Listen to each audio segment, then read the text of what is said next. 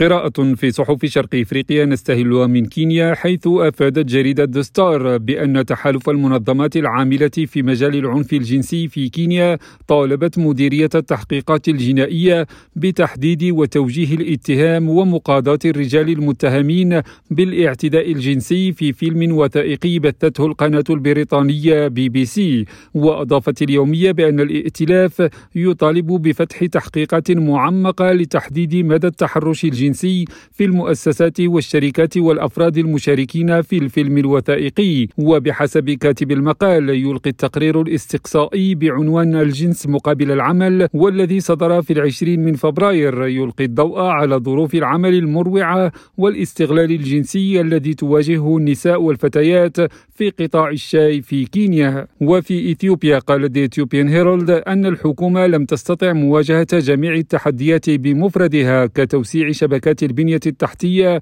وتصميم السياسات مشيرة إلى أنه يجب عليها دعوة المستثمرين المحليين والأجانب وكذا الجالية الإثيوبية بالخارج لتعزيز جهود الدولة لمواجهة التحديات والانضمام إلى الدول الغنية.